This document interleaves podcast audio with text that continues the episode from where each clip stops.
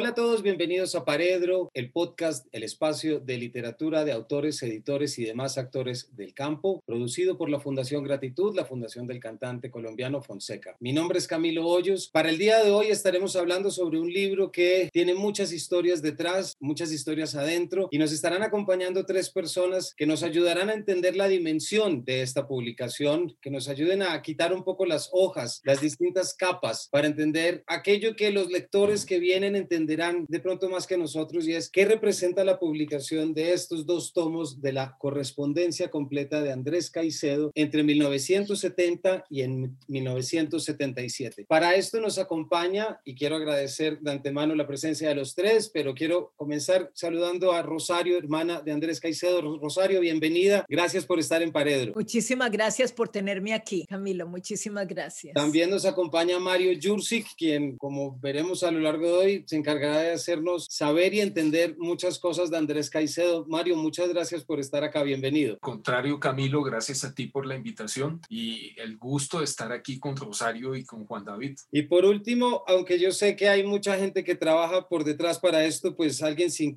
sin su interés esto hubiera sido imposible, que es Juan David Correa, editor de Planeta, quien nos acompaña también para contarnos qué ha sido esto de sacar esta correspondencia. Juan, bienvenido, muchas gracias por estar acá. Esta casa es fan de su trabajo, no ahora, sino largo. Camilo, gracias por la invitación y yo también devuelvo los elogios al trabajo que ha hecho durante más de 50 entrevistas, podcasts, encuentros y evidentemente saludo a Rosario, mi amiga, y a, a Mario, también mi amigo y un editorial que admiro. Pero la gente está aquí para vernos hablar de Andrés Caicedo, entonces, ¿qué les parece si entramos y respondemos a una pregunta que algunos dirán, como se dice, que se metieron al rancho, ¿cómo así que fueron a publicar esto que no es literatura? Otra gente dirá, finalmente, se publicó. ¿Por qué no nos cuentan qué implica la publicación de estas cartas completas? Rosario, ¿por qué no arrancas tú contándonos? Bueno, antes de arrancar a contar, quiero, ya que a todos nos has presentado, o hacer un llamamiento al recuerdo a tres personas. Primero hay una persona viva que no pudo estar aquí, editor de las cartas, Sandro Romero Rey, otro editor de estas cartas que ya no está con nosotros, eh, Luis Ospina su gran amigo, y el padre de Andrés Caicedo, mi padre, que guardó cantidades de cartas y que quiso desde un principio, como lo puede contar Mario, que todas estas cartas se publicaran. Entonces yo les los honro dando los nombres de ellos. Aquí me va a ayudar muchísimo Mario porque Mario estuvo eh, en este proyecto de publicar las cartas desde muy el comienzo, lo mismo que Mario, eh,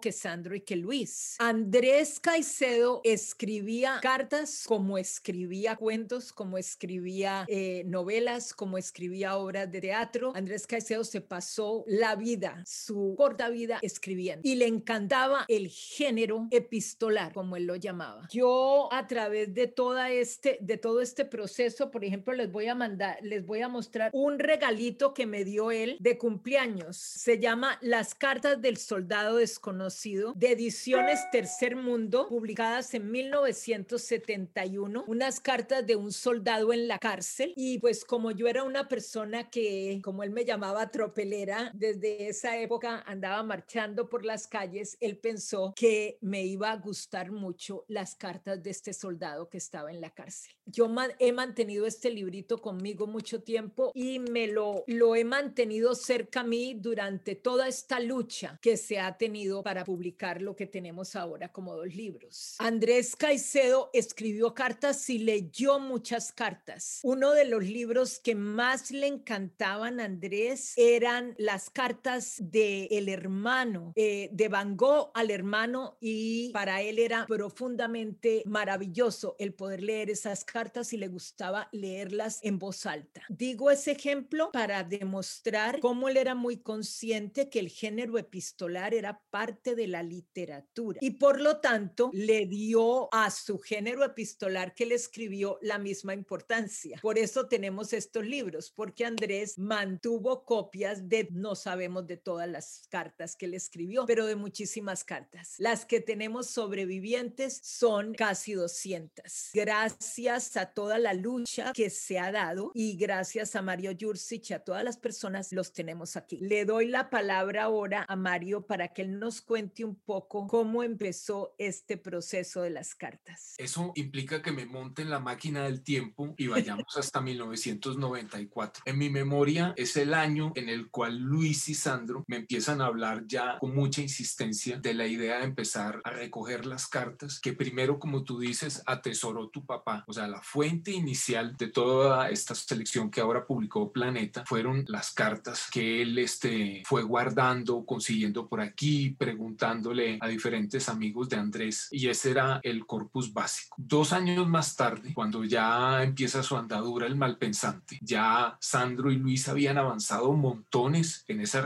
en esa um, recopilación. Eso coincide con que Editorial Norma empezó a republicar los libros de Andrés y era un destino natural que publicaran las cartas. Eso por distintas razones. Ahora creo que tú has contado la historia, yo he contado un poco, pues no importa mucho volver sobre ese asunto de por qué no se pudo publicar en Norma, pero la cuestión fue que cuando iba a salir el primer número del Malpensante, pues nos pareció magnífica idea, por lo que tú acabas de decir, sea, magnífica idea publicar las cartas, porque a menudo se tiene la impresión de que la correspondencia no es parte de la obra de un escritor, o si lo es, en los casos en que se admite, se asume que es como una parte, digamos, una parafernalia, unos bienes que están ahí, pero que no son lo verdaderamente importante. Y como demuestra toda la historia, la correspondencia es una fuente de información absolutamente extraordinaria. Ya tenemos algunos ejemplos en la literatura colombiana de correspondencias que se han publicado y que iluminan la, no solo la vida de los autores, sino su propio trabajo de una manera completamente fuera de serie. Entonces, ya solo eso basta para celebrarlo. No hay muchos casos en nuestra literatura de autores de los cuales dispongamos tanta correspondencia. Además, una correspondencia escrita con tanta desprevención. Es que el tiempo ha pasado y ya quien pone por escrito de la manera en que lo ponía Andrés sus pensamientos, las cosas que les pasan hoy en día. La correspondencia como artefacto cultural de intercambio pues ha ido desapareciendo, ha sido reemplazada en los tweets, este, los mensajes de WhatsApp, ya lo veremos en el futuro. Pero el caso es que en la generación que nació todavía en los años este, 40 y 50, la correspondencia seguía siendo un medio muy poderoso. Y ahí entonces surge la idea de que había que publicar esta correspondencia porque en muchos sentidos es una especie de autobiografía involuntaria de Andrés. En esos, este, además es, bien curioso porque son cuántos, son pocos años de correspondencia, siete u ocho años de correspondencia.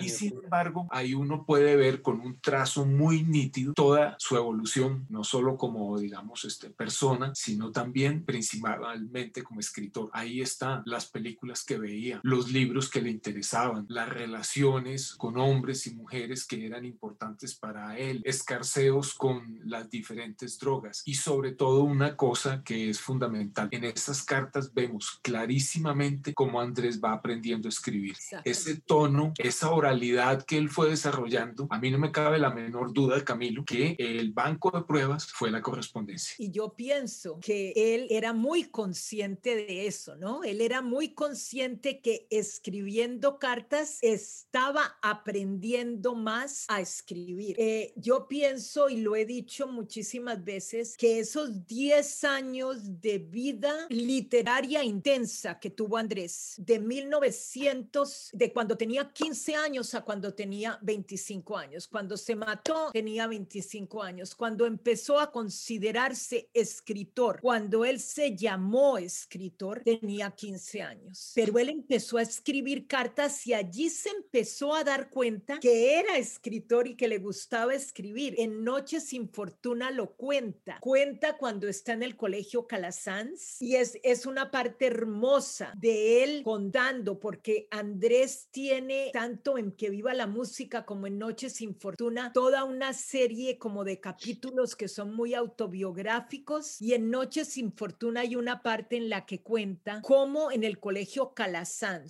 que él estuvo interno un año, cuando tenía 12 años, cuando leyó ferozmente a Poe, como él dice allí, le escribía cartas a mi mamá. De esas cartas no, ha que, no han quedado absolutamente ninguna. Esas fueron las primeras cartas. El placer que Andrés sentía, el placer como, como diabólico que Andrés sentía sabiendo que lo que él iba a escribir iba a ser leído y censurado por el padre que iba iba a leer las cartas. Recordemos que eso se hacía en los internados en esa época y él es capaz de contar eso, ¿no? Es decir, ese muchachito de 12 años ya sabe el poder de la palabra y el poder de la censura hacia esa palabra. Eso era lo que quería decir, Mario. muchas gracias, Rosario Mario. Juan, después de todo este trabajo y después de todo esto que ha ocurrido desde el 94, como nos dice Mario, de repente ya llega el, esto publicado es del 2019, abril del 2020, perdón, como desde su criterio editorial, que como ya decíamos, ha traído muchos aires nuevos a Planeta, que agradecemos todos los lectores, pero para usted, ¿cómo fue esta publicación? Es decir, que, ¿cómo la entendió desde poder finalmente entregarla toda después de los encuentros fallidos? ¿Por qué no nos cuenta un poquito de eso? La literatura tiene cosas realmente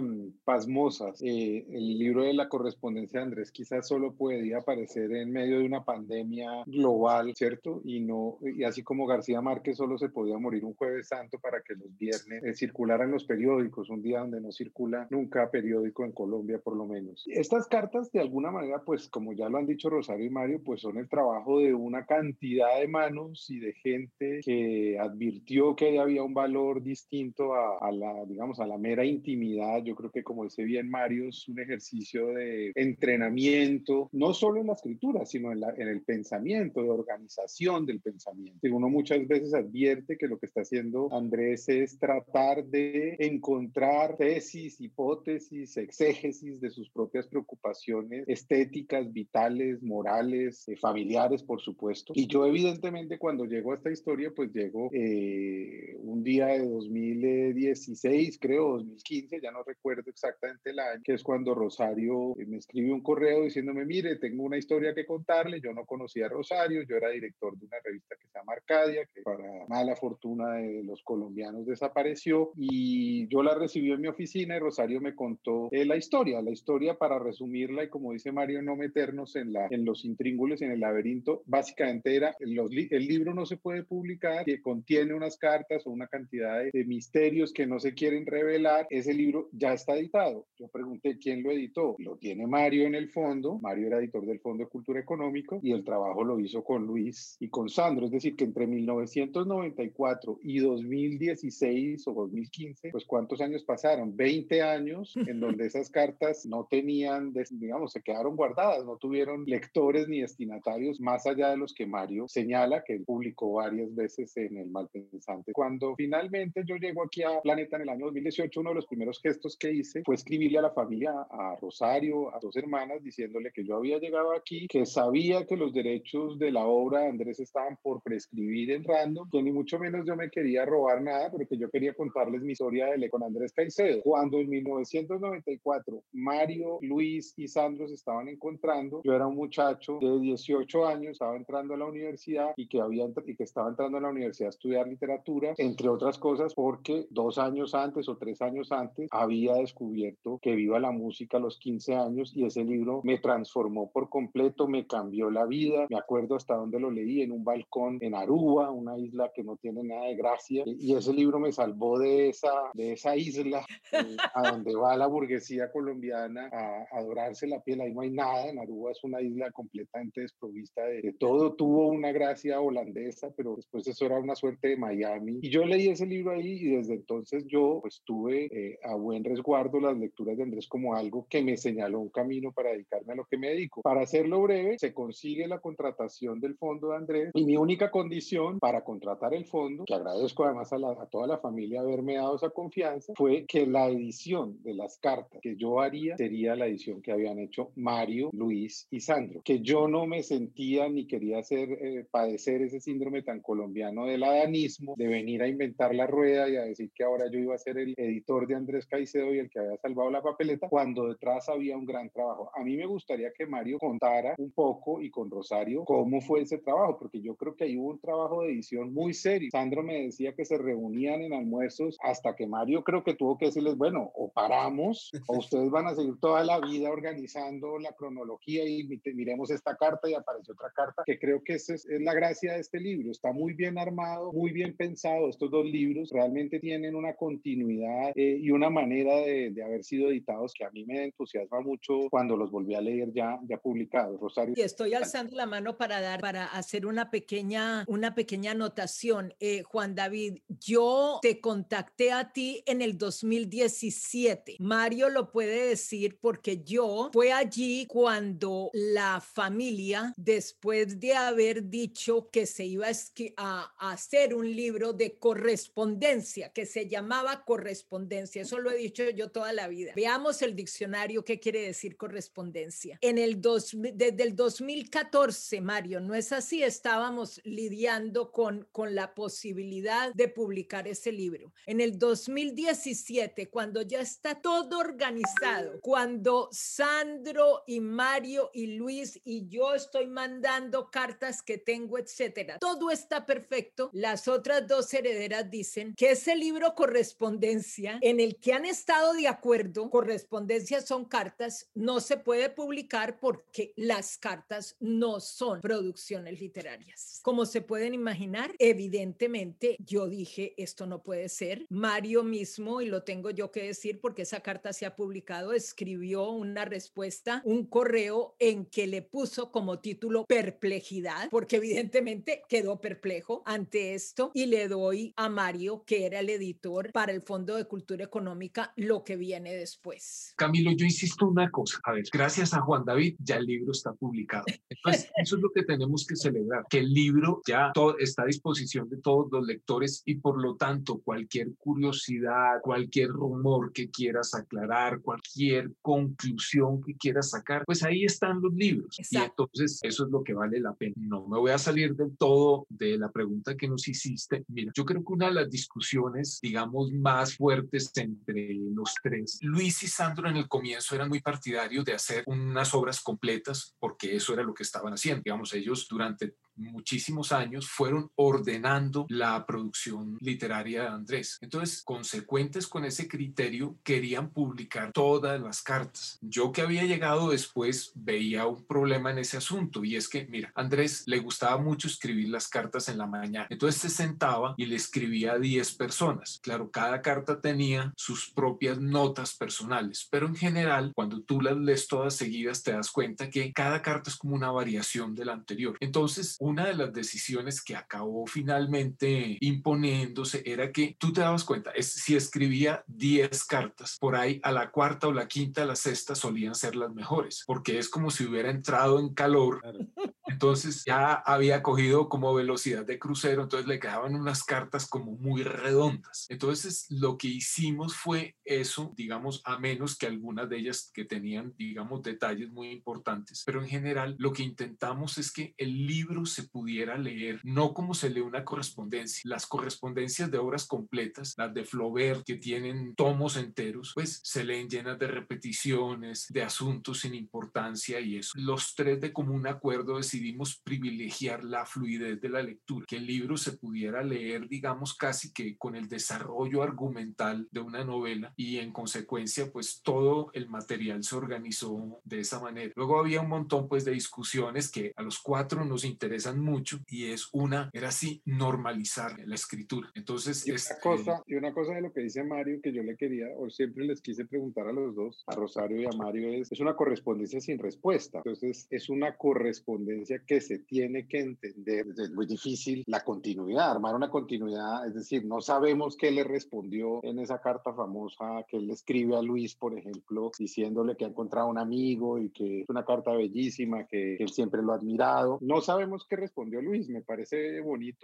saber eh, cómo fueron esas discusiones. No, es que cuando yo te digo obras completas, estoy diciendo eso. El proyecto inicial era no solo todas las cartas que se puedan recuperar de Andrés, sino todas las respuestas, con lo cual los dos tomos que tú publicaste se hubieran convertido cuatro o en cinco. Entonces, pues ya eso volvía completamente inmanejable el asunto. Pero hubo cosas, mira, cuando yo decía en su momento que la correspondencia fue el banco de pruebas para su escritura de ficción, en el caso pues de Andrés, estaba pensando en que muchos de esos modismos caleños, de ese tipo de palabras que se consideran regionalismo, Andrés empezó a introducirlos en su correspondencia. Entonces tú te encuentras con palabras refiriéndose a una muchacha, dice, es que es como Blancorompidiña, una maravilla de palabras, Blancorompidiña, y entonces todos esos modismos yo creo que los fue probando y ah, hasta el punto en que cogió confianza y se dio cuenta que su voz pasaba por utilizar el habla de un caleño, o sea, lo logró con tan éxito, con tal éxito que hoy en día dentro de la literatura colombiana, o sea, el habla por excelencia caleña parece ser el habla que está en los libros de Andrés Caicedo, aunque eso sea una construcción artificial como lo es toda lengua de un escritor. Pues la lengua literaria de un escritor siempre es un constructo artificial, por más que nos suene naturalísimo como nos suena naturalísimo en el caso de Andrés. ¿Por qué no nos metemos un poco dentro de esta correspondencia? Porque ya estamos hablando de todo, pero yo sé que, Mario, tú hablas, hace un rato estabas diciendo cómo será en el futuro, qué vamos a perseguir, los mensajes de chats, los mails, ¿qué? pero yo creo que no, difícilmente, claro que uno nunca debe decir esto, pero uno sí se pregunta cómo vamos a llegar a estos niveles de intimidad de un autor con lo que le está pasando, con lo que le está, y en esa medida la edición y la organización, pues se lee prácticamente como una novela y no digamos ya, como dice la contratapa, como esta novela tan agitada que fue. ¿Por qué no entramos? Es decir, podemos comenzar diciendo las dos tomos, si lo separamos cronológicamente, Mario, ¿cierto? Va un poco hasta el viaje a Los Ángeles, en que también hay un perfil de Andrés en el que uno lo ve yéndose a Los Ángeles a vender libretos cinematográficos y como comentábamos con Juan ahora, incluso traduciéndolos sin manejar bien el inglés, que muestra también unos niveles de, mejor dicho, estos perfiles humanos. Y ya luego lo que lleva desde el 74 al 77, que entre infinidad de cosas sobre las que podríamos hablar, me gustaría remitirme siempre a esa presencia constante del cine, que ya se ve desde el principio, ¿verdad? Y eso tan bonito que uno ve, Juan, volviendo a que viva la música, cuando se empieza a enunciar, estoy empezando a escribir algo que se llama Que viva la música, después ya es un cuento que se llama, luego la estoy alargando y luego ya te mando fragmentos. Conduce un poco a eso que tú dices, Mario, ¿no? Cómo la novela termina entrando en la correspondencia después. ¿Por qué no nos hablan? Yo sé que es una pregunta amplia, pero ¿por qué no nos hablan un poco del contenido de esa correspondencia? ¿Qué es lo que a ti más te gusta, Mario? ¿Qué es lo que más visitas? Camilo, mira, a mí siempre me pasó una cosa. Mira, yo leí como Juan David, yo también leí cuando estaba en sexto de bachillerato en el colegio viviendo en Pereira, que viva la música. El libro, por lo general, a la gente muy joven lo atraía pues por todos los excesos, la fiesta, la drogadicción. Y a mí lo que me llamó la atención en el libro era la erudición. Muy poca gente se detiene en que Andrés era un verdadero erudito. O sea, a los 25 años, el conocimiento de Andrés sobre el cine era portentoso. Y creo que eso es un rasgo generacional. Luis también era así. O sea, Luis era una especie como de enciclopedia ambulante sobre temas cinematográficos.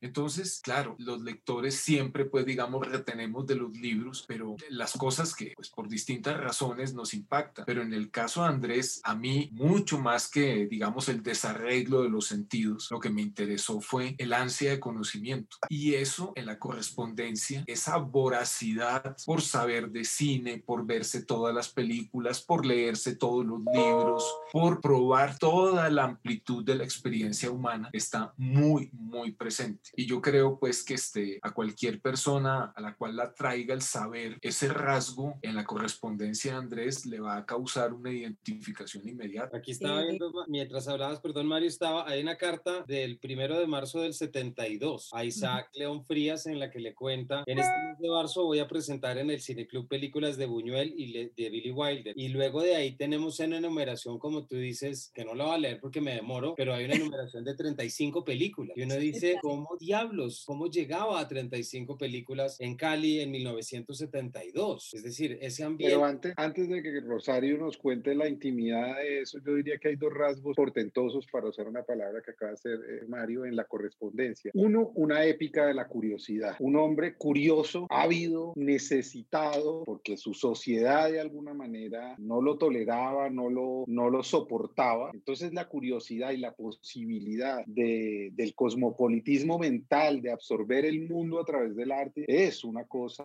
pantagruélica. Y el segundo, eso que me mencionó Mario hace un rato, una conciencia de que lo que está haciendo a través de las cartas son ejercicios de estilo, ejercicios que van a redundar, por supuesto, en su literatura. Es evidente que hay cartas a lo Cabrera Infante, hay cartas a lo Vargas Llosa, es evidente que la carta al padre es una carta al padre. Aquí no hay una inocencia, quien está escribiendo una carta como una manera azarosa para contar algo. Hay una organización literaria de lo que se quiere contar, seguramente muy influenciado, y creo que Rosario nos puede contar al respecto, por lecturas del momento, por películas que estaba viendo, eh, por críticos que admiraba, como el mismo Miguel María. Eh, mira, yo, yo pienso, evidentemente, es, eh, en cierta forma me, me siento como un poco frustrada cuando uno, uno tiene que poner tanto, tanta información en un, en un formato, pues que no vamos a tener todo el tiempo del mundo para hablar esto, ¿no? Pero el, el, el género epistolar para Andrés, todos los escritores, es importantísimo. Ya como dice Mario, se está acabando, que quién va a saber qué están escribiendo, ¿no? Ahora los escritores, los emails largos, etcétera. Pero yo, por ejemplo, voy a leer un pedacito de una carta que Andrés le escribe desde Houston, desde mi apartamento. Entre paréntesis, Camilo, quien tradujo pésimamente esos guiones no fue Andrés, fui yo,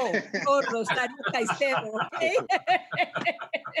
que no tenía ni un año siquiera. Que Andrés Bueno, dice, los dos eran iguales de, de que no- él dice, de pronto no fue muy buena idea haber enviado los libretos sin inglés.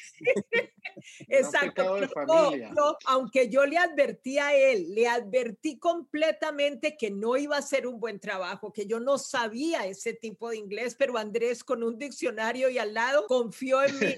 Es decir, eso sí, y me decía, no te preocupes, Rosarito, que lo vas a hacer bien. Pero aquí en Houston, Texas, él le escribe a una gran amiga de él, María del Carmen Córdoba, y le dice, por ejemplo, no voy a leer toda la carta, pero aquí dice algo de lo importante que para él son las cartas. Eh, le empieza a decir cómo está, etcétera, y le dice, lo que más me gusta tal vez es que me digas, te he hecho falta, pero es por egoísmo. Esa sinceridad no podía tenerla de vos sino por carta. Claro que me voy, que no voy a ponerme a hablar de lo privilegiado que es el espacio de la carta. Tener todo el tiempo del mundo para decir, porque la persona escucha sin decir nada. Luego tener todo el tiempo del mundo para oír lo que dice. Esto lo escribió un muchacho que en ese momento iba a cumplir 22 años. No había cumplido todavía 22 años. Y él ya sabía exactamente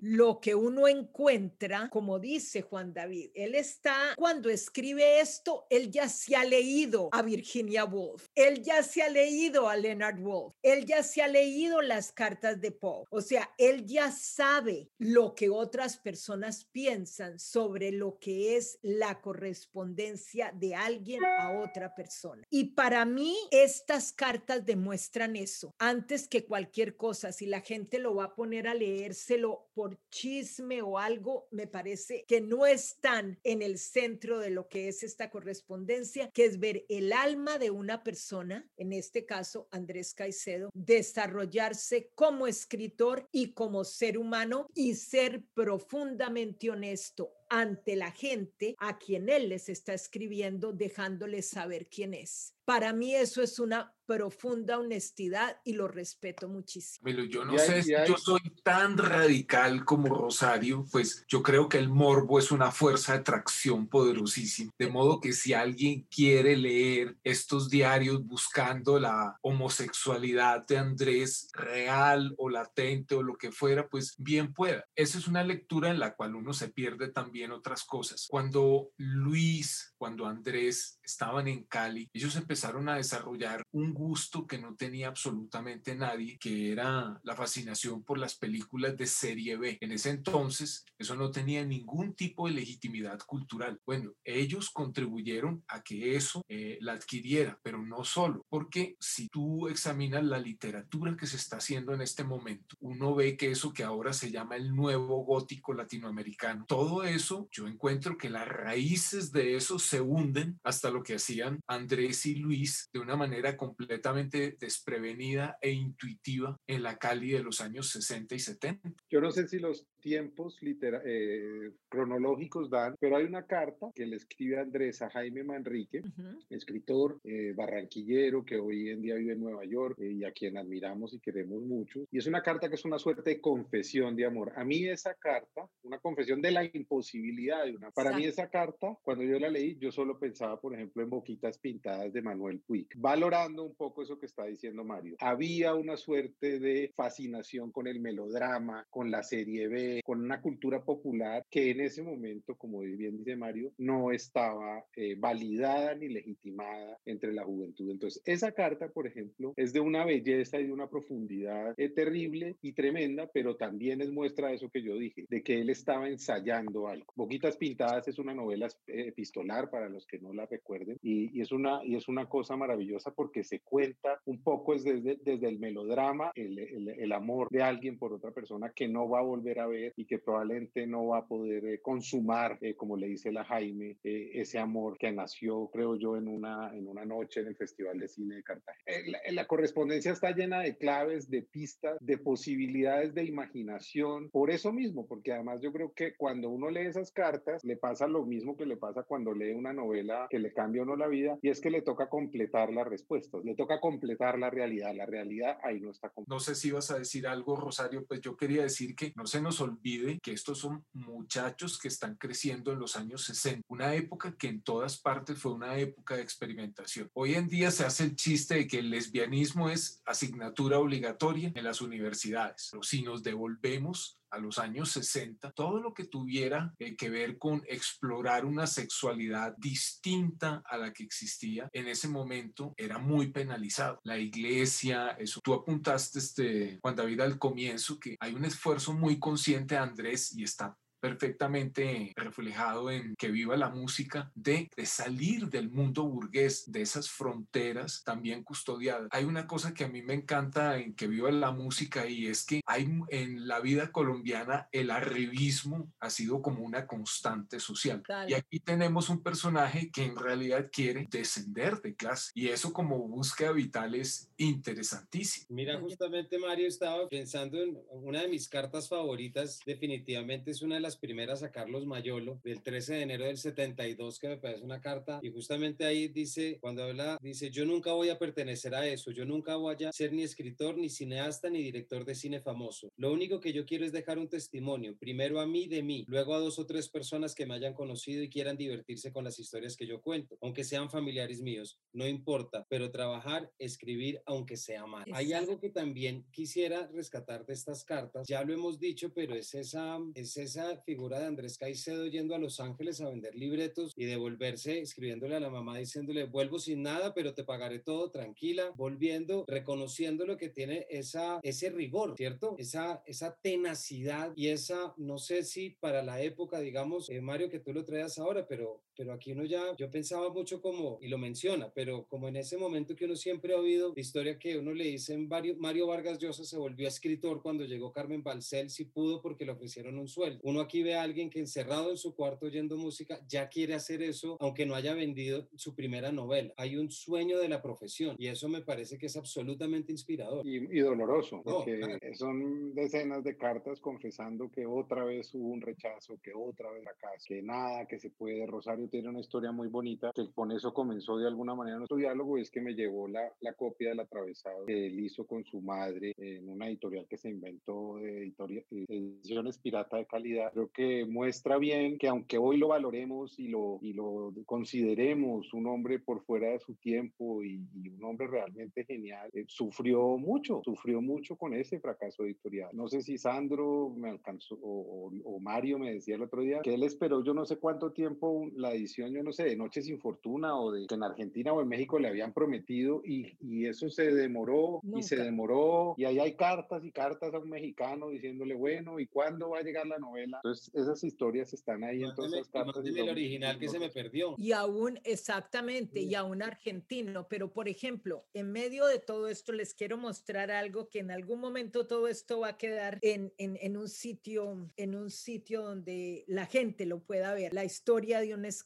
Estos son, no sé si lo alcanzan a ver, recibos escritos a mano de Andrés Caicedo vendiendo su librito El Atravesado en los puestos públicos de la Plaza de Caicedo. Alguien que haya estado en Cali en esa época, la Plaza de Caicedo tenía puesticos públicos donde se vendía maní, chocolatines, etcétera, y también libritos. Andrés dice: Recibí de Andrés Caicedo en consignación dos libros el atravesado, valor 30 pesos, descuento del 30% y lo firma el dueño del puesto público. Recibí de Andrés Caicedo tal y lo firma el dueño. Esto lo firma el dueño. Recibí de Andrés Caicedo cinco libros el atravesado en consignación, descuento a la librería el 30% por ejemplar vendido. Esto me lo encontré yo en un libro de Andrés Caicedo. Cuando yo estaba un poco frustrada con toda esta situación del libro, le paraba atención a estos pequeños recibos, porque esto me demostraba a mí el deseo profundo que Andrés tenía de ser publicado en absolutamente todo lo que hizo. Y para mí eso demuestra lo que dicen que es un escritor, que no es una profesión, sino verdaderamente un espíritu, una vocación. Es lo que es esa persona, nada más puede ser. Entonces, eso me dio a mí mucha energía para tratar de que lo que él siempre quiso se pudiera hacer. Camilo, mira, yo añadiría eso, que también creo que es un rasgo de época, un rasgo generacional. Tanto Andrés, Luis, Mayolo eran audaces y atrevidos. Entonces no pedían permiso. O sea, cualquier otro hubiera dicho, no, hasta que yo no aprenda bien inglés y hasta que pues este, tenga el nivel B2, no voy a poder enviar eso a Hollywood. Ellos decían, me vale madre, lo traduzco, mi hermana lo traduce como sea y lo mando así.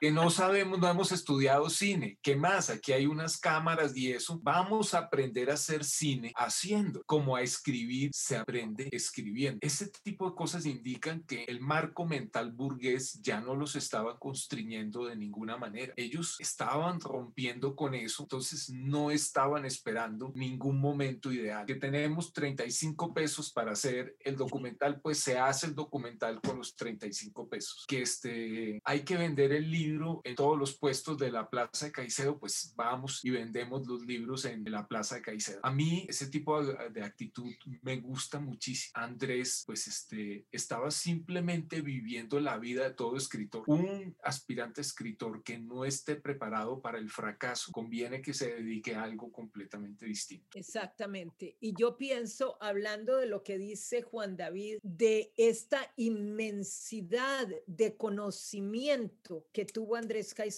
yo lo he dicho mucho porque esa para mí es el misterio, es que a mí, que a mí todavía me hace pensar en la noche Jesús, en Cali, Colombia, en esa época, de dónde sacaba este, este muchachito este conocimiento, por ejemplo. Él, por ejemplo, me decía a mí lo que acaba de decir Mario, me decía, mira, cuando, cuando nadie le publicaba el atravesado, cuando nadie le publicaba esto, no le gustaba mucho Hemingway, pero me decía, mira, ¿sabes que Ernesto Hemingway puso todas las cartas de rechazo de su trabajo, todas las cartas, él las empapelaba en el cuartico para que le diera más energía. En alguna cosa leyó eso porque yo después lo vine a leer, pero él era muy consciente de ese rechazo y también muy consciente de que era lo único que él sabía hacer bien. Esto también se lee en las cartas. Lo único que Andrés Caicedo sentía que podía hacer bien era escribir y por eso lo hizo y por eso escribió cartas. Por eso estuvimos este rato para nuestros oyentes y nuestros espectadores hablando sobre la correspondencia de Andrés Caicedo publicada por Planeta, un par de libros que como hemos visto hoy, entrando y sin entrar porque es un tema no podíamos cubrir en la extensión normal de este programa, pues ya pues no deja ninguna duda de por qué todos debemos ir a leer a Andrés Caicedo a recuperar, si es que alguno creyó que lo había perdido, pero siempre es importante poder acceder a estos espacios emocionales, estas intimidades creadoras de escritores que eh, les ha tomado lo suyo, no poder establecerse dentro de los cánones y dentro de muchos otros espacios que tiene que visitar. A los tres, muchísimas gracias por habernos acompañado. Creo que fue un verdadero lujo contar y poder cubrir desde tantos puntos eh, lo que es esta publicación. En verdad les agradezco mucho el habernos acompañado Mario, Juan David y Rosario. Muchísimas gracias, a todos ustedes. Gracias Camilo por la invitación. De verdad siempre es gratísimo participar en estas, como dicen los argentinos, en estos chamullos. y bueno, a todos ustedes, muchas gracias por habernos acompañado. Esperamos que vayan a leer Andrés Caicedo y nos vemos por aquí en la próxima entrega de este Pared. Hasta luego y muchas gracias. Muchas gracias. Gracias.